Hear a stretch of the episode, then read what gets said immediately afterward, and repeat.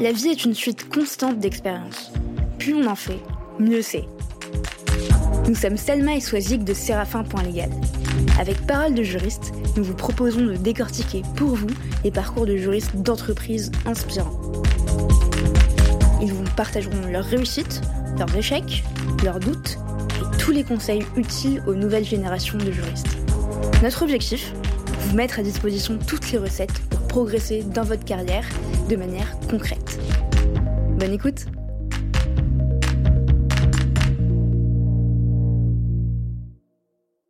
Bonjour Sophie. Bonjour Sophie. Bonjour Selma, bonjour Swazig. Comment ça va? Bah, Très bien.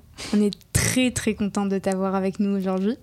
C'est très particulier de t'avoir en plus parce que tu es une fidèle auditrice. Mm. Euh, depuis le départ, tu nous suis sur le podcast. C'est vrai. Un soutien de la première heure. Donc euh, merci. Ouais, merci. Et je trouve ça génial le, soutien que tu, nous apportes en, en, nous faisant des retours sur les épisodes. C'est hyper stimulant, c'est hyper motivant. Donc on est encore davantage ravie euh, de te recevoir aujourd'hui. C'est un, grand plaisir, en plus en, studio, euh, mm. donc c'est plutôt cool. Euh, je te propose de te présenter de la manière dont tu le souhaites, qui tu es, ce que tu fais, ce qui te plaît? Ok, mais avant, mais avant de commencer, je voulais d'abord euh, encore renouveler mes félicitations pour le podcast et euh, pour l'initiative parce que hum, j'aime beaucoup le format podcast, donc ça me parle, ça me parle beaucoup. C'est quelque chose, euh, voilà, qu'il n'y avait pas, il y avait pas un podcast pour les juristes, mmh. donc je trouve ça très chouette et je suis ravie de participer. voilà. alors pour me présenter, donc je suis Sophie, j'ai 35 ans, j'habite à Paris et je suis originaire du plus beau département de France, en toute objectivité. après la Bretagne déjà. Donc, là, je fais un petit suspense. Mais quel est-il? Euh, Donc c'est euh, la Lozère. Donc c'est dans le sud de la France. Euh, voilà, c'est dans le Languedoc-Roussillon. Et donc dans la vie, donc je travaille chez Fnac Darty et je suis responsable juridique au sein de la direction juridique du groupe. Je suis arrivée il y a euh, six ans euh, et demi environ. Et euh, auparavant, j'étais ben, j'étais chez Conforama en tant que juriste consommation, concurrence, distribution. Ok, même poste que tu occupes aujourd'hui parce que tu es responsable juridique aussi, concurrence et. Alors, pas tout à fait. Enfin, c'est. Pas... pardon. non, non, non, non, pas, pas. Enfin, oui, enfin, il y a une partie qui. Une partie une partie qui effectivement euh, est dans mon périmètre aujourd'hui et, voilà enfin c'est il y a des choses qui que je voilà sur lesquelles je travaillais auparavant et sur lesquelles je travaillais plus et d'autres euh, voilà où c'est des nouveaux périmètres euh. ok. Ce qui te permet de te stimuler aussi de voir mm. autre chose c'est aussi une des raisons pour lesquelles on change. Mm, mm, tout à fait. Mais qu'est-ce que tu fais à Paris? Tu, laisses tomber le beau temps de, du sud, euh, la chaleur. Le beau temps, les grands espaces, la campagne. Les gens qui sourient. Euh. Qu'est-ce que tu fais là? Pourquoi? Qu'est-ce que je fais là? Bah, Ça fait maintenant euh, plus, enfin, 11 ans, je pense que je suis là. Et bah, je suis, à l'origine, je suis venue pour le travail. Ouais. Voilà. Mm. Ok. Et qu'est-ce que tu voulais faire quand tu étais enfant? Alors d'aussi loin que je me souvienne, parce que je sais pas, enfin j'ai du mal à resituer euh, à quel moment j'avais cette envie-là, mais c'est quelque chose, euh, voilà, à laquelle je pense quand on me pose cette question. C'est alors rien, rien à voir avec euh, avec le domaine juridique, absolument rien à voir, et rien à voir avec ce que j'aimerais faire aujourd'hui. Enfin, si je faisais pas du droit, donc c'était puéricultrice. Ok. Et pour quelle raison? Parce que je pense que j'aime enfin j'aime bien déjà les enfants et puis je, je, pense qu'on j'ai pas mal de personnes à la famille qui sont dans le domaine dans le domaine médical, paramédical, et je, je sais pas, je, sais pas si c'est lié à ça ou pas, mais voilà, puéricultrice. Ah, alors que je ne projette absolument pas aujourd'hui puéricultrice. et alors aujourd'hui, si tu faisais pas du droit, tu ferais quoi? Bah je sais pas. du droit. du droit. On peut faire du, droit. Je suis bien, je suis bien dans ce que je fais euh, aujourd'hui. Je sais pas si je le ferai toujours, mais aujourd'hui ça me convient. Ouais. Et justement, en, en, parlant de droit, euh, tu as nécessairement eu des expériences en, en stage. Euh, et justement, après avoir visité ton profil, euh, j'ai pas retrouvé tes expériences en, stage. Est-ce que tu pourrais nous, en parler éventuellement? Oui. Alors j'ai commencé euh, en licence, en troisième année de licence, à faire un, un tout petit stage d'observation dans un cabinet d'avocat. Donc c'était vraiment enfin 15 jours dans un petit cabinet lozérien justement, pour voir un petit peu concrètement enfin comment ça se passait du côté professionnel pour un avocat. Euh, ensuite, euh, donc c'est vrai que j'ai pas, j'ai pas tout noté sur LinkedIn, euh, sur mon profil. Ensuite, j'ai fait un stage pareil d'observation d'un mois, cette fois-ci en cabinet toujours, mais là c'était un cabinet à Montpellier quand j'étais en M1 donc. Ensuite en master 2 donc j'ai fait un, stage dans, un, service juridique dans le domaine des assurances. Et ensuite, le meilleur pour la fin, donc c'était un stage chez Conforama. donc je suis rentrée effectivement pour un stage de six mois chez Conforama. Et qu'est-ce qui t'a le marqué dans toutes ces expériences-là? Est-ce que tu retiens un truc en particulier, que ce soit un dossier, un, une relation, une personne qui t'a marqué euh? bah, c'est vrai que le, stage euh, le plus marquant, euh, c'est chez Conforama, parce que c'était vraiment le, la première fois où je découvrais vraiment le métier de juriste d'entreprise parce que je le enfin je le connaissais pas euh, je le connaissais pas enfin jusque là enfin je, connaissais euh, le, le, nom etc mais j'avais pas voilà j'avais pas vu concrètement euh, ce que faisait un, juriste d'entreprise donc ça a été la découverte, voilà, la, découverte de l'entreprise, la découverte du métier de juriste d'entreprise, le fait voilà de découvrir comment fonctionne une entreprise, comment comment ils organisent une entreprise. Donc enfin quand on arrive là pour la première fois, c'est hyper enrichissant et c'est euh, c'est chouette de découvrir tout ça. Et c'est vrai qu'en arrivant chez euh, Conforama, en plus, j'ai eu la chance, enfin, au-delà effectivement de, voilà, de découvrir le, milieu de l'entreprise et de découvrir le, métier de, juriste. Euh, j'ai eu la chance en plus de, voilà, de rencontrer, enfin de travailler aux côtés de, de, mon, enfin, de mon maître de stage qui était vraiment quelqu'un de passionné et passionnant. Tu peux citer son nom euh, Il s'appelle, euh, enfin c'est Arnaud Joubert. Arnaud Joubert, ok. Bon, S'il nous écoute, merci Arnaud Joubert euh, d'avoir accompagné Sophie pendant ce stage. Et, c'est à ce moment-là que tu t'es dit, chez Conforama, bah, bah, le métier de juriste d'entreprise, c'est pour mm. moi. c'est Qu'est-ce qui a déclenché en fait C'était quoi le déclic? C'était la découverte d'un métier, le fait que tu étais en symbiose avec l'équipe et que ça se passait mm. bien? En fait, euh, en arrivant du coup effectivement chez Conforama, comme j'étais, comme j'ai travaillé sur des domaines euh, que j'avais étudiés dans le cadre de mon master 2, parce que j'ai fait un master 2 euh, à Montpellier, parcours droit de l'entreprise, droit, des, droit de la consommation et de la concurrence, où c'était des matières déjà qui, moi, en master 2, m'ont beaucoup parlé. En fait, ça m'a, enfin, le droit économique, ça m'a beaucoup plu quand, voilà, quand je suis arrivée en master 2. Les études, enfin, mes études se sont bien passées, mais voilà, enfin, j'avais pas, j'avais pas trouvé un intérêt incroyable dans, les différentes matières que j'avais pu voir, notamment les premières années.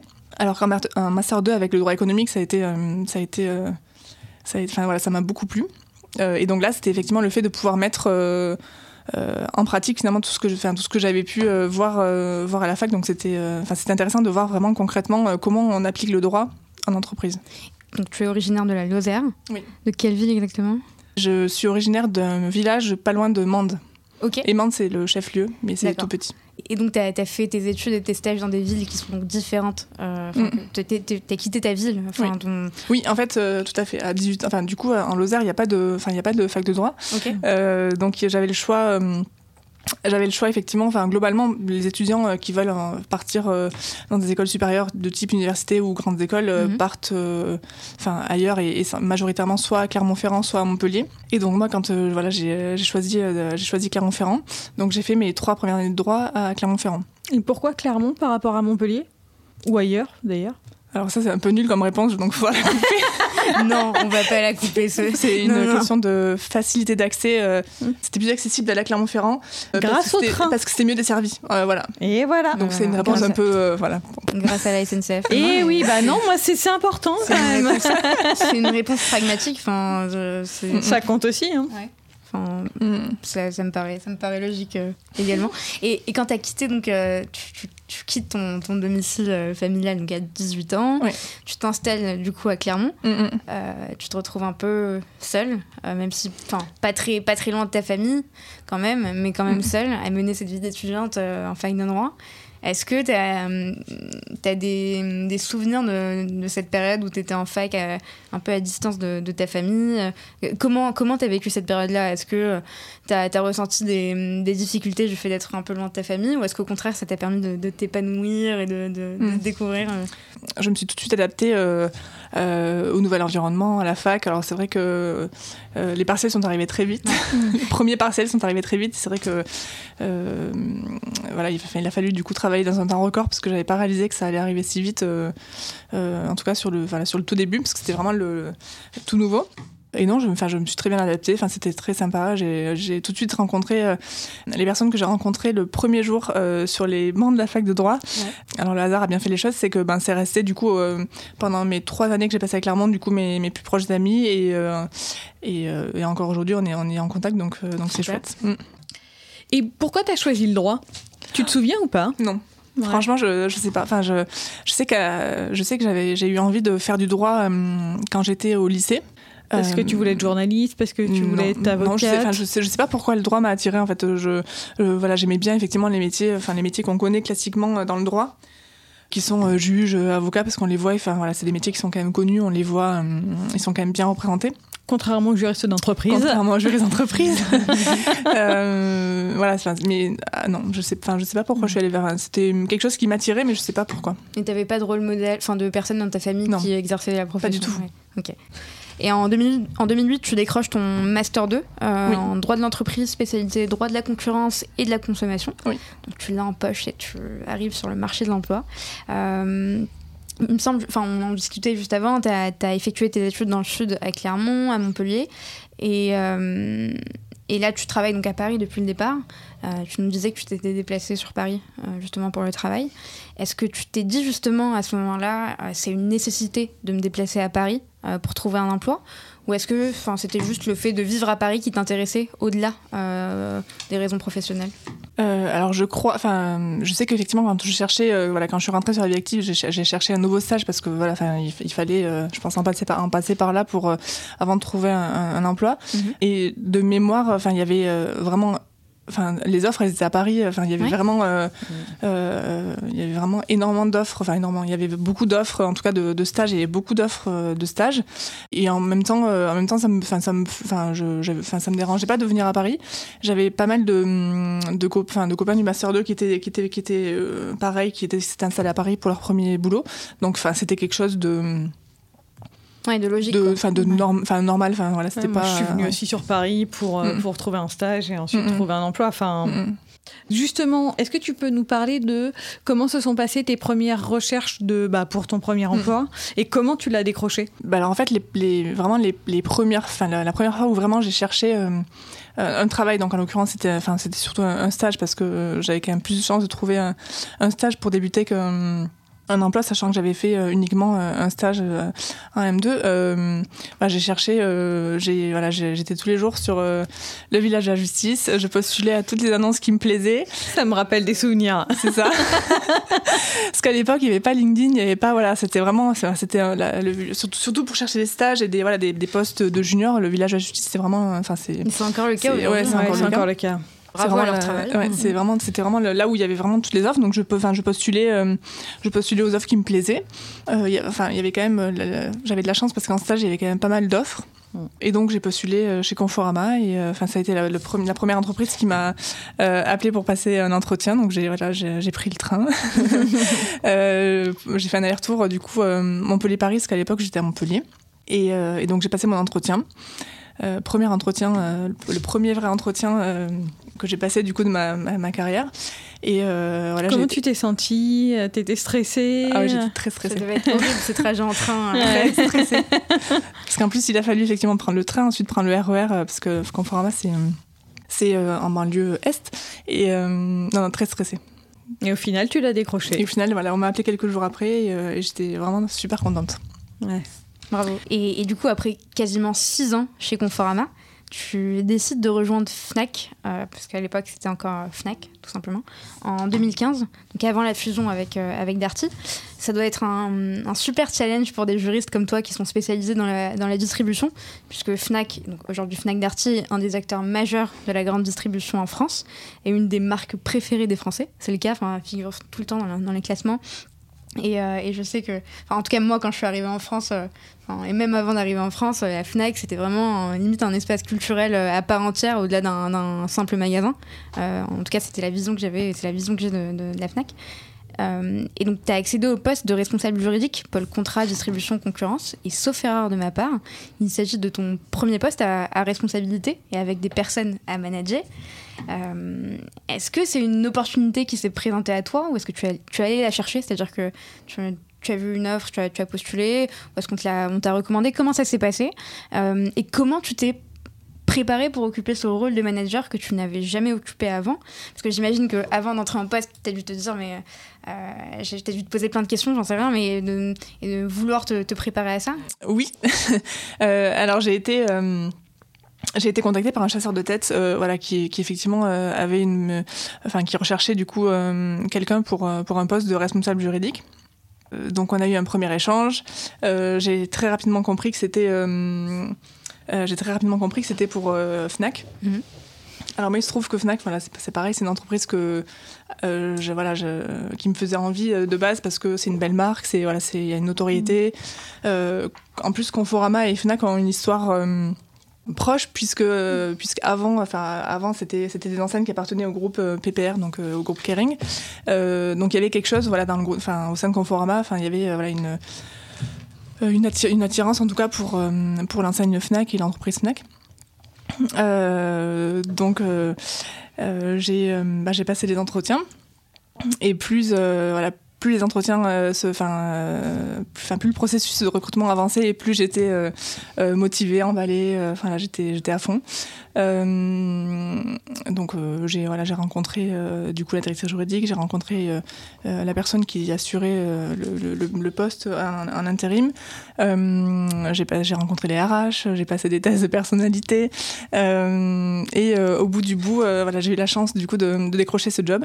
Et donc j'étais vraiment sup, enfin j'étais ravie parce qu'à ce moment-là, en fait, j'étais pas en recherche, euh, j'étais pas en recherche euh, de travail. Enfin, j'étais pas, je cherchais pas, enfin, je cherchais pas.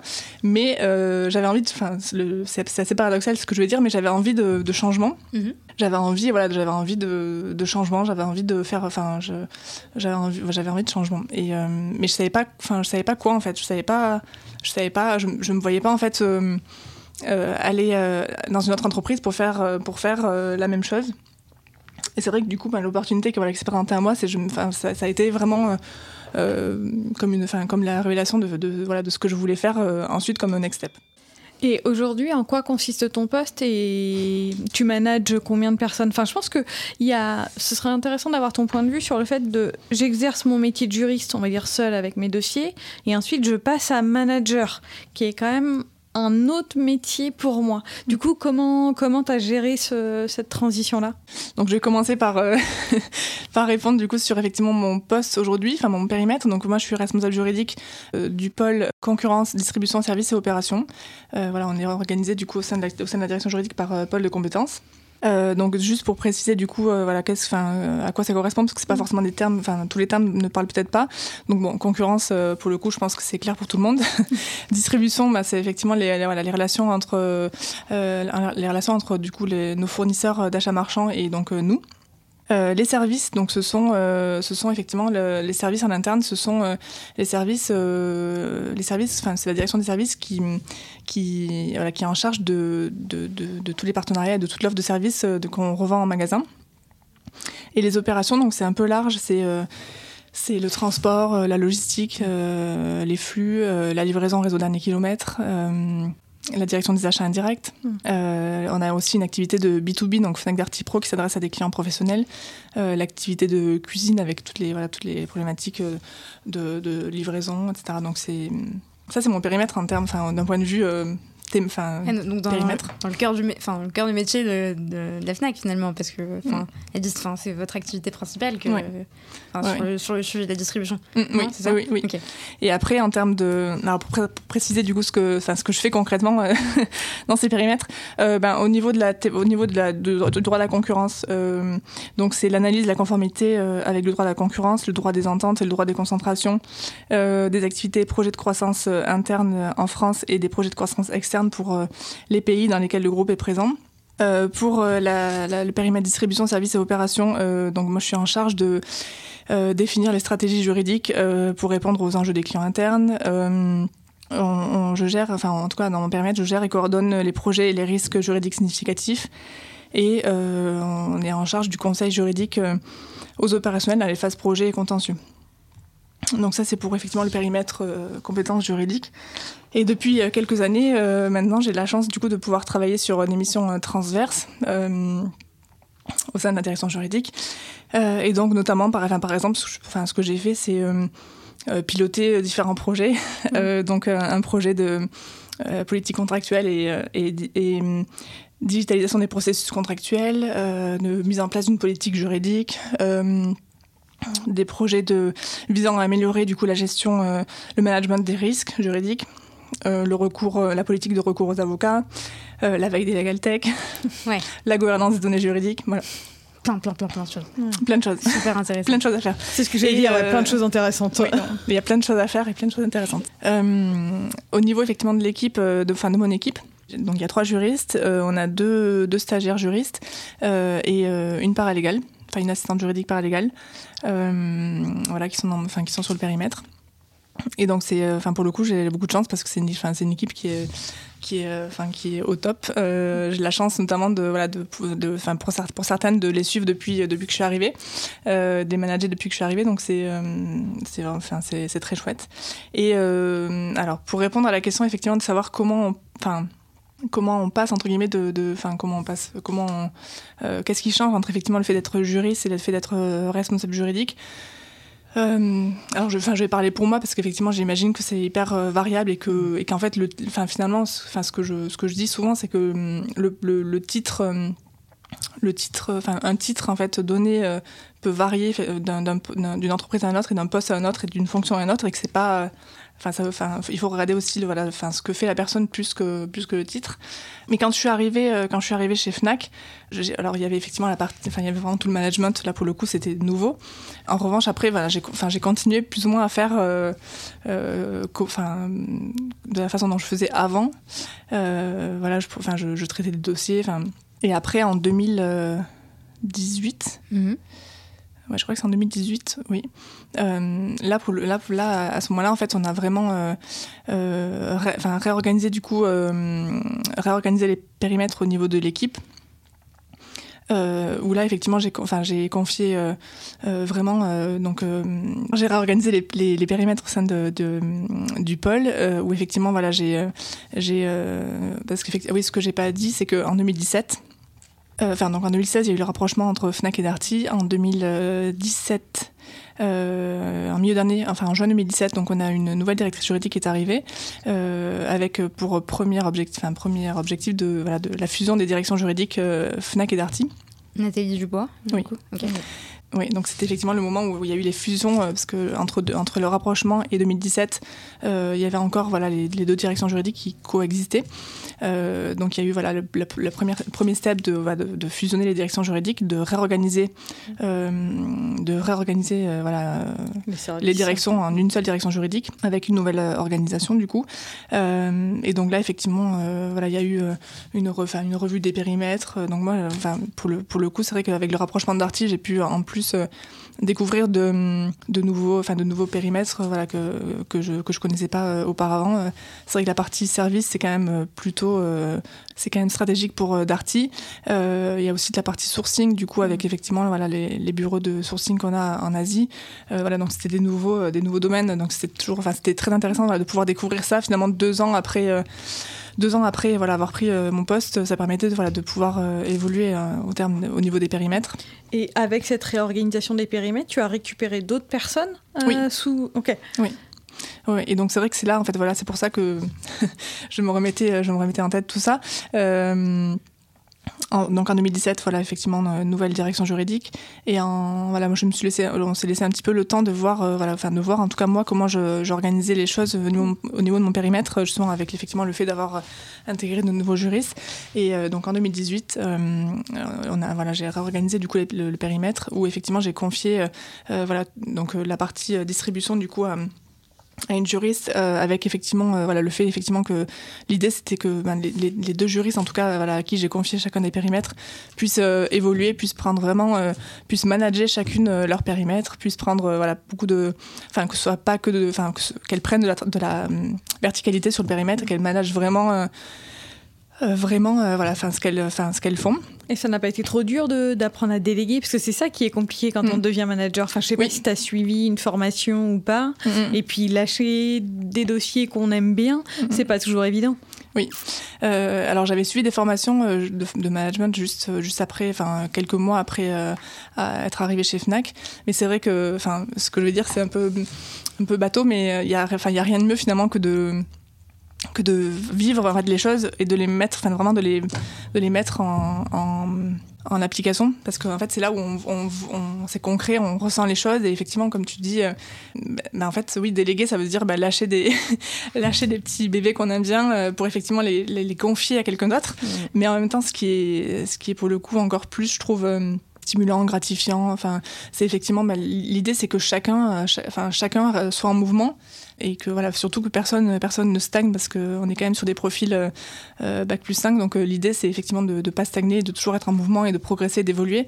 Et donc la, fin, la suite logique par rapport effectivement à cette, aux, trois ans que j'avais passé chez, chez Fnac puis chez Fnac Darty avec la, la réorganisation, la fusion des directions juridiques, c'était effectivement de, de réorganiser les périmètres, de pouvoir effectivement confier du management à, à une juriste, puisqu'effectivement, euh, il y a une juriste qui reporte à une juriste.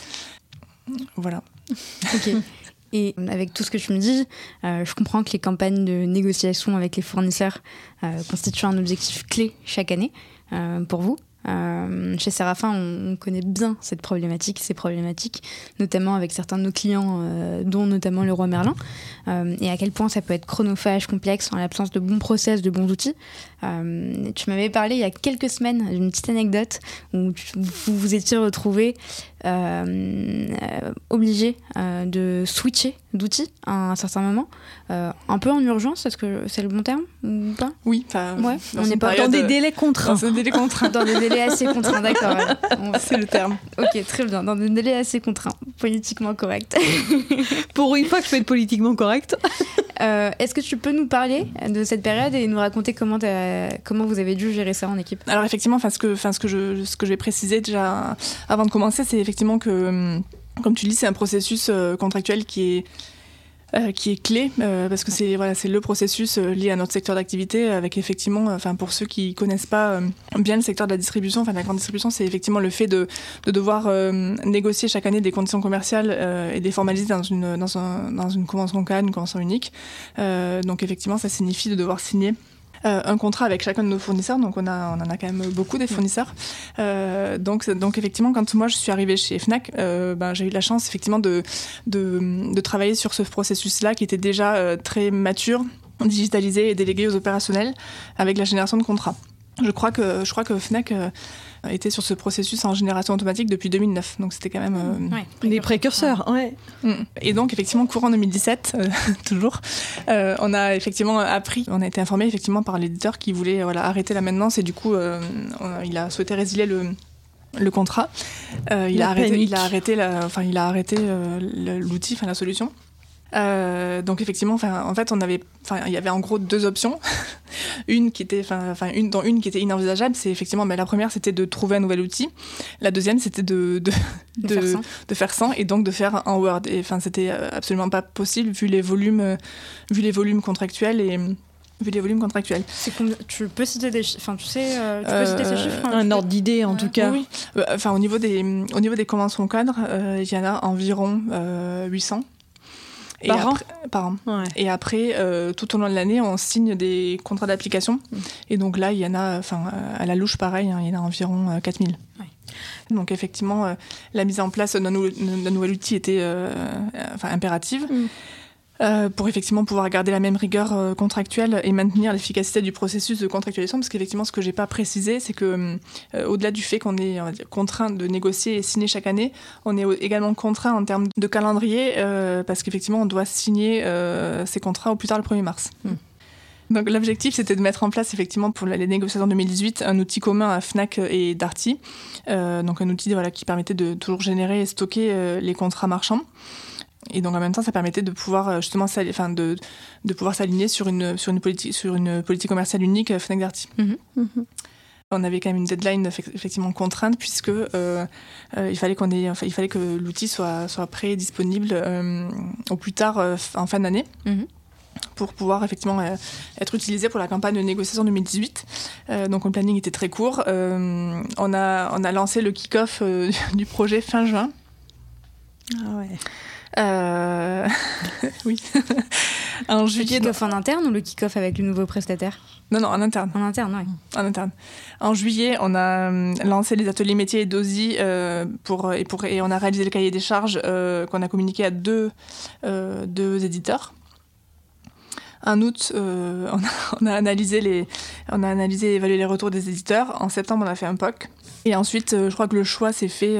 je crois que la validation du, de l'éditeur s'est faite fin septembre et on est passé en comité d'investissement parce que c'est voilà le process interne fin septembre. Et donc, il nous restait trois mois pour pour les phases ben, de conception, de développement spécifique parce qu'il y avait beaucoup beaucoup de malheureusement on n'a pas pu prendre un outil sur étagère euh, parce que hum, euh, les contrats, enfin les contrats, enfin ces contrats-là qu'on génère, euh, il y a beaucoup, enfin il y a beaucoup, beaucoup, en fait, il y a beaucoup de saisies de ce qu'on appelle les plans d'affaires, euh, qui sont des tableaux du coup qui figurent euh, à la fin du contrat. Euh, et en fonction de, la, en fonction de, de, ce qui est saisi, ça, ça implique beaucoup beaucoup de, de, questions, de questions. De, il y a des clauses qui apparaissent, des clauses qui se voilà qui se complètent. donc c'est enfin c'est relativement complexe et donc il fallait absolument, enfin malheureusement et malheureusement beaucoup de développement. Euh, donc après, il y avait la phase, enfin, comme tous les projets, hein, la recette. Euh, on avait aussi identifié le fait de, devoir reprendre les données historiques sur un an. Euh, pour ensuite, en fait, quand les, acheteurs et, l'équipe, l'équipe voilà, qui saisissent les contrats, puissent finalement, enfin, c'est, ce qu'on appelle, enfin, c'est ce qu'on, on a la duplication, enfin, qu'elles aient plus qu'à dupliquer. Hmm et pas à tout euh, ressaisir euh, voilà, et à, corriger du coup ce qui est changé. Euh, donc il y avait cette reprise des données, la rédaction de nouveaux processus, la conduite du changement, les formations, communication. Voilà, donc ça, ça s'est fait entre octobre et décembre. Non mais même juillet et août, ça devait être, enfin, mm. c'est quand même là où les gens prennent globalement leurs vacances, donc ça devait être super pratique pour évaluer les offres et tu fais un... Mm. Alors, on, avait, on, avait, on a été accompagné par, euh, par une AMOA pour effectivement voilà, piloter, piloter ce projet, parce que c'est quand même malgré tout un projet transverse, mm. euh, puisque euh, ben, il y, a, y a le juridique qui, est forcément impliqué, il y a la DOSI, parce que forcément c'est un outil, un outil qui, voilà, qui est ensuite géré par la DOSI. La DOSI, c'est quoi? Ah, pardon, c'est la direction et de l'organisation des systèmes d'information. D'accord, pardon. L'IT. La DSI, c'est la, DSI. D'accord, pardon. Il y a également ben, la, direction commerciale qui était concernée, mm. et et l'administration commerciale en interne qui chez nous, euh, voilà, et les, personnes qui sont chargées de de gérer euh, administrativement les contrats, donc euh, de saisir, etc. Et ton AMOA, c'était un interne ou un externe? Un externe. Un externe, ok. Mm. Ouais. Genre un cabinet de conseil mm. ou en transfo. Mm, ouais, d'accord. Et c'était quoi du coup ton, ton rôle toi à ce moment-là euh? Euh, Moi mon, mon rôle, euh, alors ce qu'on a, enfin en premier lieu ce qu'on a dû faire, comme c'était un outil, enfin comme on, utilise un outil, comme on utilisait un outil depuis longtemps, finalement on n'avait pas en fait, on n'avait pas toutes les règles de gestion en fait qui étaient dans l'outil. Donc il a fallu finalement repartir de, du contrat, enfin du contrat et de la saisie et, et, tout, enfin tout réécrire entre guillemets pour ensuite euh, pouvoir euh, bah, du coup le le, le, mettre dans l'outil parce que parce qu'effectivement derrière derrière en fait enfin c'est un processus qui est vraiment délégué aux opérationnels mm. donc nous enfin de notre côté euh, côté direction juridique on est chargé effectivement de mettre à jour la trame, voilà, enfin dispenser des formations, etc. Et après, voilà, une fois que le contrat il est dans l'outil, l'outil est là en fait pour sécuriser sécuriser euh, et verrouiller effectivement en tout cas ce que peut faire euh, la personne qui va saisir dans l'outil pour générer le contrat. Et puis ce changement d'outil, ça devait être en plus de ta charge de travail, je suppose. Oui, oui ça m'a beaucoup occupé euh, pendant les, en tout cas en particulier de septembre à, décembre parce qu'effectivement en janvier, en, juillet, août, voilà c'était les, c'était mm. beaucoup de avec la MOA pour les allers-retours. Euh, des, voilà, avec les éditeurs, enfin voilà, les, les questions, le jeu de questions-réponses pour effectivement savoir si on a bien euh, compris. Mais oui, il y a eu un gros travail et notamment effectivement de tout réécrire et de tout, enfin pour euh, voilà pour savoir ce que, ce, ce qu'on mettait dans l'outil et toutes les règles de toutes les règles, le fait effectivement si on a saisi quelque chose, enfin si on a saisi une donnée, ben ça signifie qu'on peut pas saisir celle-ci, mais on peut saisir celle-là, voilà pour effectivement garder la sécurité juridique. Mm. au niveau du contrat. Et tu as une idée du temps que ça a pu te prendre, je sais pas, par semaine, par mois? T'arriverais. c'est compliqué à évaluer. Hein. Mais vraiment sur ces quatre mois là, ça m'a pris euh, quand même beaucoup de temps. Il y avait beaucoup de, il y avait, il y avait beaucoup de réunions, d'ateliers, de. Mm, mm. Ouais. Et du coup, comment ça s'est passé pour euh, euh, permettre à l'équipe d'adopter euh, ce, nouveau, ce, nouvel outil? Mm. Est-ce que vous avez mis en place des choses? Quel plan de communication? Alors, ce qu'on a, ce qu'on a fait, c'est que on a fait participer pas mal de personnes à la recette. en tout cas, la recette, elle s'est fait vraiment de manière beaucoup plus large que le comité projet. Bah, ça permettait aussi, en fait, déjà de, permettre aux personnes de, de prendre connaissance de l'outil, de commencer un peu à l'adopter, de pouvoir se former entre guillemets mm-hmm. dessus déjà en amont. Donc il y a eu pas mal de, il y a eu plusieurs, enfin il y a eu pas mal de sessions de recettes. et ensuite il y a eu des formations qui ont été dispensées, des formations qui ont été dispensées. Ok, très clair. Et ton outil euh, allait jusqu'à la signature électronique ou est-ce que ça s'arrêtait avant en fait? Quand on a, on a mené ce projet, on s'est arrêté avant la signature électronique parce que parce qu'en termes de en termes de planning, en fait, on pouvait enfin on pouvait pas aller jusqu'au bout. Et sachant qu'en plus en janvier, février du coup 2018, on a fait euh, la V2 du projet, c'est-à-dire euh, en tout cas sur les, le dernier trimestre, on s'est concentré sur les, les conventions cadres mmh. et ensuite on a travaillé donc de la même chose mais pour les contrats d'application. Donc voilà, il y avait une V1 qui était en termes de timing euh, très très euh, très urgente. Et, euh, il avait deux effectivement sur les contrats d'application. Vu les délais contraints que vous aviez, mm. il a fallu, je pense, déterminer les champs prioritaires. Oui. Et après, effectivement, mais comme, comme tu le dis, la signature électronique, c'était effectivement le, dernier pas pour, pour digitaliser à 100% ce processus. Et donc ça, on l'a fait ben, en 2018. en 2018 pour euh, je crois qu'on l'a, on l'a, on l'a mis, on l'a mis en place en trois mois, enfin du moment du, à partir du moment où on a commencé à en parler, euh, jusque jusqu'au moment où c'était prêt. Euh, pareil, on a fait ça euh, au dernier trimestre. et effectivement, on a mis en place euh, la signature électronique avec une API du coup entre notre outil et, DocuSign. Et du coup, les retours des utilisateurs en interne, comment, comment ça s'est passé? Est-ce qu'ils ont été un mm. peu réfractaires parce qu'un changement d'outil, c'est un changement de mentalité, c'est un changement d'habitude, donc c'est pas toujours évident? Ou est-ce que ça a été plutôt bien perçu parce que voilà, Fnac Darty et je dirais moderne, et digital, et voilà. Alors au niveau du changement d'outil, euh, pour les, euh, les, personnes qui, euh, voilà, qui, qui, étaient des anciens FNAC, c'était, on va dire, ça allait de soi en fait. ça, enfin, alors forcément, il a fallu s'habituer au nouvel outil et prendre ses, nouveaux, ces nouvelles marques, etc. Mais en tout cas, ça allait de soi de, de, travailler, enfin, de, de, de, générer les contrats de manière autonome via un outil. Euh, la conduite du changement, elle a, elle a été, euh, enfin, en tout cas, plus forte sur les, des ex-Darty, mm. parce que côté Darty, avant, euh, ils n'étaient pas, digitalisés, pas digitalisés, donc ils travaillaient sur Word. Donc là, pour le coup, c'est c'est vraiment un, vrai changement. Un step, un, mm. step, voilà, un gros changement. mais ça s'est bien passé. Et pour la signature électronique, là, pour le coup, ça a été. Euh, alors, il y a eu quelques tout, toutes petites euh, réticences, on va dire, qui ont duré quelques, quelques secondes, on va dire. Euh, et ça a été forcément hyper bien adopté. Des réticences sur la valeur légale, par exemple? Non. non, non, sur le, sur juste le fait de changer, enfin de, mm de changer de, enfin, de changer de process, voilà, de, de, changer la façon de faire les choses. Mais une fois que la personne elle a vu euh, comment ça se passait avec la signature électronique, il n'y a eu plus aucune euh, réticence. Et pourtant c'est tellement bien d'aller porter son paraffeur, enfin préparer le paraffeur, porter le paraffeur, récupérer le paraffeur, c'est quand même une, une tâche à, forte valeur ajoutée. et ce qui est, ce qui est du coup chouette, c'est effectivement comme on a tout ce processus contractuel qui est vraiment euh, digitalisé. bah après la suite logique, c'était effectivement de, de, de déployer euh, de, déployer de manière plus large euh, la, voilà, la, digitalisation des contrats au niveau du groupe et, euh, et, ce qui est bien aussi pour nous c'est qu'on pouvait capitaliser sur des prescripteurs puisque effectivement mm. on avait des personnes en interne qui étaient déjà euh, digitalisé, qui signait électroniquement. Donc c'est vrai que c'était, enfin c'est assez facile dans ces cas-là, euh, voilà, de pouvoir, euh, de pouvoir poursuivre en fait cette digitalisation. Ouais, quand tu as des ambassadeurs, ce sont les meilleurs. Enfin c'est encore mieux qu'une formation mm-hmm. parce que il va, je veux dire, il va évangéliser. Bref, oui, il va évangéliser les, mm-hmm. les équipes en interne et du coup ça se passera beaucoup mieux.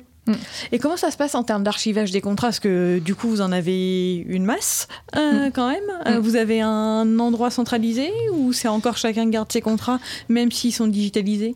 Euh, au niveau de l'archivage des contrats, donc c'est vrai qu'effectivement on a, on avait des pratiques assez assez hétérogènes à la base et donc on a effectivement travaillé sur la mise en place d'une politique contractuelle qui notamment, enfin entre autres effectivement donnait donner les règles sur sur enfin le qui fait quoi euh, dans le processus contractuel entre l'opérationnel, l'acheteur et le juriste. Et euh, donc on a effectivement euh, précisé du coup par rapport au stockage, à l'archivage, ben, enfin qui, qui doit les qui doit les stocker et où. donc en l'occurrence, quand c'est un contrat, quand c'est un contrat qui effectivement dans l'outil, enfin le stockage se fait dans l'outil. Hmm. Et s'il a été signé en papier encore, bah, là pour le coup, c'est. Enfin, même signé en papier, en fait, il faut le, il faut le stocker sur l'outil. Oui, d'accord. tu scannes et tu remets sur, euh, sur, sur l'outil. C'est vraiment, du coup, une, c'est vraiment l'outil qui nous, qui nous sert de, de GED, enfin de GED des contrats tech. Et si tu avais un conseil à donner aux personnes qui se lancent dans un dans ce type d'opération ou dans une transformation digitale, tu, tu dirais quoi? Dans une démarche plutôt de digitalisation de leur contrat, pour être, pour être exact.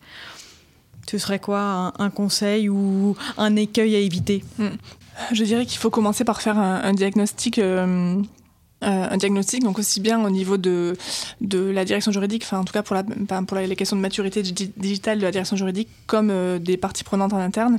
Il faut vraiment faire mettre tout à plat parce que voilà, c'est un processus qui, qui concerne tout le monde dans l'entreprise. Enfin les contrats, c'est voilà, voilà, ce qui concerne tout le monde et et donc, ce qui est important, c'est effectivement de, voilà, de faire un état des lieux de ce qui va bien, ce qui va moins bien, de ce qui marche, ce qui marche pas, et pour effectivement pouvoir justement le, le traiter. Et ensuite, et euh, parce que l'idée c'est quand même de mener un projet euh, qui recueille l'adhésion de, voilà, de toutes les parties prenantes. Enfin, c'est collaboratif, c'est donc c'est très, c'est très important effectivement de d'embarquer tout le monde et en premier lieu, euh, en premier lieu les juristes parce que ben c'est c'est un changement avant même si c'est du, c'est du digital, c'est un changement humain avant tout. Enfin, c'est l'humain qui le porte, donc si le voilà, il faut que les les personnes y croient et soient embarquées pour pour effectivement que ça marche. Et la prochaine étape, euh, encore une fois, sans trahir de secret, dans, dans, tout ce qui est digitalisation, pour l'instant, vous restez là-dessus ou est-ce que vous envisagez autre chose euh, Alors pour l'instant, on reste, là, là-dessus parce qu'il y a encore, euh, il y a encore du travail, il y a encore du travail à faire hein, parce que la, la, roadmap est quand même conséquente. Mm. mais en tout cas, une chose est sûre, effectivement, c'est que quand on se met dans des dans des dynamiques comme ça effectivement de transformation et de c'est du coup après après c'est une amélioration continue enfin on peut pas enfin on peut pas revenir entre guillemets en arrière et en fait c'est des des réflexes et un mindset qu'on prend et qu'on voilà, qu'on perpétue. Et après, on peut très bien l'appliquer euh, à effectivement un projet ou quelque chose de conséquent, comme en, comme en fait finalement revoir, euh, revoir un processus. Euh, revoir un processus métier, enfin voilà, c'est quelque chose qu'on on applique du coup à tout. Mm. Et là, on a vu peut-être le côté, on va dire, B2B, mais Fnac Darty a récemment publié son plan stratégique Everyday mm. pour de ce que j'ai pu comprendre, hein. mais pour révolutionner la place qu'occupe le conseil, la durabilité et le service au cœur du quotidien donc de ses clients. Du coup, on est plutôt côté B2C. Est-ce que tu peux nous dire en quoi consiste ce plan et comment justement la direction juridique s'inscrit? Hmm. C'est vrai qu'aujourd'hui, effectivement, les directions juridiques sont, euh, sont toujours une fonction euh, support euh, dans l'entreprise, mais c'est aussi une, une, fonction business qui permet voilà, à l'entreprise de réaliser sa, sa stratégie. donc, de mon point de vue, une direction juridique, elle doit être alignée avec la stratégie de l'entreprise. Et effectivement, voilà, quand il y a un nouveau plan euh, stratégique qui, voilà, qui est publié, euh, Là, en l'occurrence, effectivement, le, nôtre euh, est prévu pour les cinq prochaines années. Mmh. voilà, on, se doit effectivement de s'inscrire, de s'inscrire dedans et de participer activement au processus de création de valeur pour se positionner effectivement sur les différents, les différents objectifs stratégiques du groupe. Euh, on doit réfléchir effectivement notamment à comment on s'organise, euh, les besoins du business model, euh, comment voilà comment on fait, enfin comment l'entreprise fait sa croissance pour effectivement pouvoir être structuré en fonction justement des enjeux des enjeux stratégiques et, et, avoir les budgets conséquents. Avoir les budgets et puis ouais, et puis ensuite effectivement expliquer comment comment la direction juridique va contribuer voilà à ce plan stratégique sur les prochaines années. Est-ce que pour toi, euh, la transformation digitale fait partie de l'offre de service euh, qu'une direction juridique doit euh, proposer en interne? Ou est-ce que tu, sépares un peu ces, deux projets? Comment, comment tu vois les choses? Hmm. bah, pour moi, enfin pour moi en fait l'offre, enfin le, digital en tout cas, l'intérêt du digital finalement c'est effectivement de, de, de permettre aux juristes de gagner du temps et de se recentrer sur euh, du coup sa valeur ajoutée et, de travailler en particulier sur euh, les tâches euh, voilà à forte valeur ajoutée. Parce que tout ce que fait le digital normalement c'est effectivement des tâches à faible valeur ajoutée des, choses qui peuvent s'automatiser. Et donc l'objectif c'est effectivement en tout cas que le juriste puisse se dégager du temps dans son travail pour effectivement se concentrer sur voilà, des, des, des, problématiques, des complexes, sur l'ingénierie juridique sans qu'il ait l'impression qu'on lui prenne son travail ou que l'outil mm. lui, lui prend son travail. Oui, tout à fait. Tout à fait. Et c'est vrai que ben, euh, une fois effectivement qu'on a ces, ces, comment dire, ces, ces réflexions sur les, la, voilà, la valeur ajoutée, savoir effectivement que chacun, on va dire, euh, dans l'organisation doit être à, sa place par rapport effectivement à sa valeur ajoutée et en tout cas se concentrer vraiment euh, là-dessus quand on, en tant que juriste. Euh, ça permet effectivement ensuite, euh, voilà, de, enfin nous c'est notre leitmotiv, je pense, la valeur ajoutée des juristes. Et l'objectif c'est effectivement de se débarrasser des tâches qui sont pas mm. créatrices de valeur et se concentrer sur les opérations complexes et stratégiques. Mais ça demande d'avoir un certain recul aussi sur ce qu'on fait. Oui, mais en fait oui, effectivement il faut faire, il faut prendre du recul sur ça. Donc après ça peut s'organiser effectivement effectivement, soit, soit effectivement on peut avoir cette réflexion de manière globale au sein de la direction juridique, soit effectivement on peut faire des ateliers par, par Paul. Et donc nous, effectivement, on avait utilisé, je ne sais pas si vous connaissez, mais c'est la stratégie des push. Non, je connais pas. Voilà, c'est enfin c'est le cabinet Day qui du coup voilà hmm. qui qui nous Olivier Chaduto ouais, qui, qui, nous avait parlé et effectivement bah, en fait c'est des outils finalement qui aident à se à se à se, questionner sur effectivement euh, l'ensemble donc euh, si on veut faire l'exercice de manière complète il faut effectivement lister euh, recenser toutes les tâches toutes les tâches et ensuite voir effectivement en tout cas ce que ce qu'on doit arrêter de faire parce qu'effectivement, il y a des, tâches, donc c'est le stop it. euh, voilà, c'est pas utile, c'est pas nécessaire. on le faisait avant, mais on décide d'arrêter parce qu'il n'y a pas un intérêt. il y a le, le push down, donc effectivement, c'est qu'est-ce qu'on peut confier comme tâche à euh, une paralégale, à un, un, juriste junior, à un stagiaire. Voilà, donc savoir effectivement qui, voilà, qui fait quoi, enfin qui fait quoi au sein de, au sein de l'organisation. Euh, le push away, donc ça effectivement c'est euh, ce qu'on peut faire faire par le client interne. Et donc là, dans cette logique-là, c'est pas le, c'est pas le principe, c'est pas de lui alourdir finalement ses tâches, mais au contraire lui donner d'autonomie en fait en, en, faisant des choses qu'il peut faire seul. Mm. Euh, le push-out, donc ça, c'est effectivement bah, le fait, enfin, ce qu'on peut confier à des prestataires externes et en particulier du coup les cabinets d'avocats. Euh, il y a évidemment le volet euh, Digitize It, euh, donc ça on avait quand même pas mal parlé. Mm. Et après le pull-in, parce que du coup effectivement une fois qu'on a fait ce, ce, ce, ce classement de, de, de, toutes les tâches, on se rend compte finalement que normalement on a quand même récupéré de, la bande passante du temps. Mm. Et donc c'est effectivement qu'est-ce qu'on peut réinternaliser au sein de la direction juridique? Donc ça peut être des sujets comme euh, voilà comme euh, structurer la veille juridique, euh, mais ça peut être aussi du coup réussir à dédier du temps aux juristes pour pour la formation continue des juristes parce que c'est quand même un axe important pour les juristes effectivement de continuer à se former tout au long de leur carrière comme le peuvent comme comme peuvent le faire les, avocats. Donc c'est effectivement voilà quelle est l'offre de formation continue des, juristes et donc ça c'est ça, peut être aussi un moyen justement de voilà de, de, trouver enfin de trouver en tout cas de, le temps pour que les juristes puissent se former. Euh, voilà, mais en tout cas, ce qui est important, c'est effectivement de se dire quand euh, voilà, quand il y a une tâche, un dossier, euh, finalement, en fait, il faut vraiment le segmenter pour savoir voilà, qui fait quoi en fait dans ce dossier. C'est hyper intéressant comme, mm. comme méthode. Quand tu, tu, donc tu lises tout, la méthode c'est le push et donc tu as mm. push out, push, push down, euh, Push out. Stop it. Euh, stop it, ok. On, on, mettra en, en description d'épisode les, les, différentes étapes, enfin les, différents, les différentes catégories. Et ça, après, c'est une fois qu'en fait on a adopté, parce que bon, ça, on fait le travail, on va dire, euh, une fois quand on veut le faire vraiment euh, de manière globale, et après, c'est finalement des réflexes qu'on acquiert au fur et à mesure. on peut même, à la limite, effectivement, se prendre, prendre, prendre un temps dédié avec l'équipe justement pour revoir, euh, revoir du coup ces, ces, stratégies de push et voir effectivement bah, une fois qu'on a fait le travail euh, euh, il y a un an, il y a deux ans, il y a trois ans, bah, en, fait, faut, dire, en, fait, en, fait, c'est tout le temps. Enfin, c'est tout le temps et après il faut prendre le temps de se poser dessus et de réfléchir et puis de se dire bah, finalement il y a plein de choses qu'on voulait arrêter ou qu'on voulait du coup quoi, voilà, enfin soit effectivement confier, confier à des clients internes, confier à des, à des prestataires externes et, et, on se rend compte que ben en fait ça nous allait et on est content parce qu'on voit qu'on a avancé et, et, quand on refait l'exercice, il y a de nouvelles choses encore. voilà, c'est c'est quelque chose qu'on fait euh, en permanence, qu'il faut avoir en tête euh, de manière générale. Euh, voilà, quand on travaille et enfin, comment on s'organise, voilà, qui, surtout le qui fait quoi et bien, bien segmenter effectivement le, les tâches d'un dossier. Mais on parle souvent d'audit euh, SI pour par exemple, protéger son, système d'information pour éviter les, les cyberattaques. Pardon. Euh, mais je pense qu'il faut le faire aussi mm. euh, dans, pour son service juridique. C'est euh, quel type de contrat et le faire régulièrement, une fois par an. Je pense que c'est dans un monde idéal, euh, mais euh, au moins euh, régulièrement. Mm. Au moins tous les, enfin, j'allais dire tous les 5 ans, ça me paraît hyper long, mais en même temps, le temps passe tellement ça change, vite. Ça change très vite, donc c'est vrai que 5 ans, ça me paraît beaucoup. Non, c'est beaucoup. Après, voilà, c'est juste des, comme je le disais, c'est des réflexes, enfin, c'est des, des réflexes à acquérir et évidemment de se, voilà, de toujours se questionner sur, voilà, enfin, qui, qui doit le faire. Mm. Mm. Alors, dernière question avant de passer à la dernière partie du podcast. Euh, quels sont les challenges et les objectifs que tu voudrais réaliser qu'on pourrait te souhaiter pour la suite euh, Alors moi, je ne suis pas quelqu'un qui fait des plans de carrière. Donc ce que je vais dire, c'est effectivement, euh, effectivement des choses, on va dire, enfin simples, mais qui sont importantes pour moi. c'est ben c'est effectivement le fait de, voilà, de continuer à faire ce que j'aime, de me faire plaisir, euh, de monter en compétences, d'être en mouvement, d'évoluer, de sortir de ma zone de confort, de, d'avoir de nouveaux challenges. Euh, voilà. C'est déjà pas mal. Hein mm, mm. c'est même, même, très très bien. ça reste un plan de carrière hein, de, vouloir évoluer. oui, oui, oui. mais hyper intéressant. Dernière partie du podcast. Mm. je vais te poser quatre questions et je vais te demander quatre réponses du tac au tac. Donc, tiens-toi prête avec ton buzzer, comme ça, sur cette position. Est-ce que tu es prête? Oui. Ok, trop bien. Si tu, si tu devais révolutionner un processus métier, quel serait-il?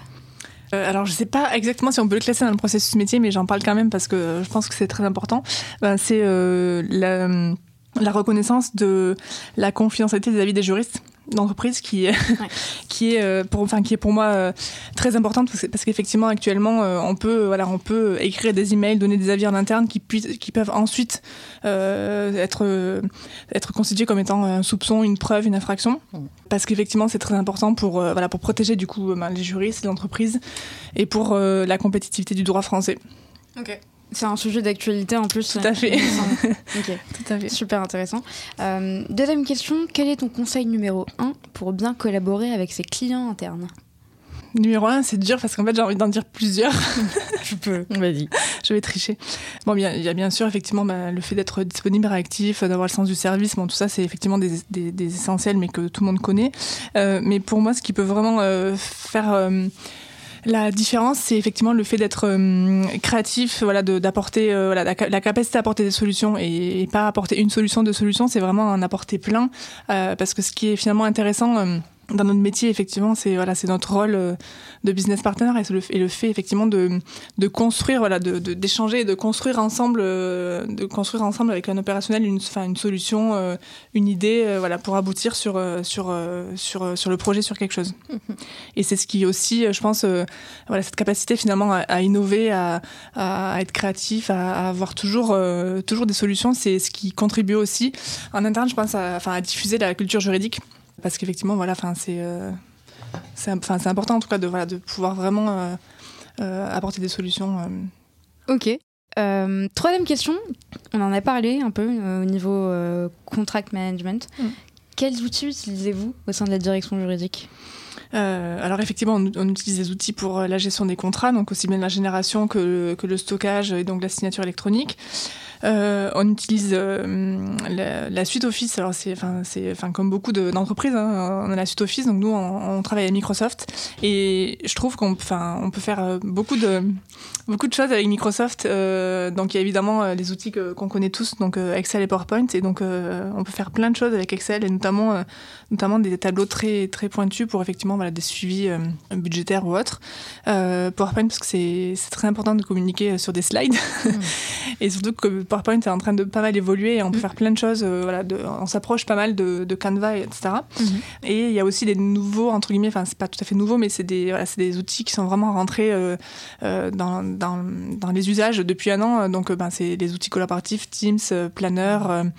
Qu'est-ce que j'ai SharePoint. Mm-hmm. Voilà. Et ensuite, après en termes, d'outils, c'est vraiment les outils, outils ou c'est des procédures, etc. Ça peut être des procédures, si tu en as en tête. Pas obligé. Et après, donc ça, c'est pour la partie effectivement outils vraiment euh, digitaux. Et ensuite, effectivement, il y a enfin, enfin, après les process, ça peut être très large, mais euh, c'est des politiques contractuelles, des politiques juridiques. Donc on a et on utilise aussi euh, doctrine. ok. Mm. Super, très clair. Dernière et quatrième question. Encore une fois, ma question préférée. Si tu devais donner un conseil aux nouvelles générations de juristes qui souhaitent progresser dans leur carrière, quel serait-il? Alors je dirais euh, oser. oser parce que voilà, il faut, faut, faut pas, enfin il faut pas. Euh, même si on a peur, euh, voilà, il faut. moi, je moi, je fonctionne beaucoup, on va dire, avec mon ventre, mes tripes, et c'est vrai que souvent, voilà, souvent quand j'ai peur, c'est qu'il y, a quand même quelque chose en fait derrière qui va être chouette. donc voilà, il faut vraiment oser, faut, il faut sortir de sa zone de confort et et travailler, être à fond. Ok. C'est pas le premier invité qui nous dit qu'il faut oser en fait. C'est vrai. Un, ouais, c'est un terme mm. qui revient très mm. souvent. Mm, ouais, et travailler dur, enfin travailler fort, euh, se donner à fond.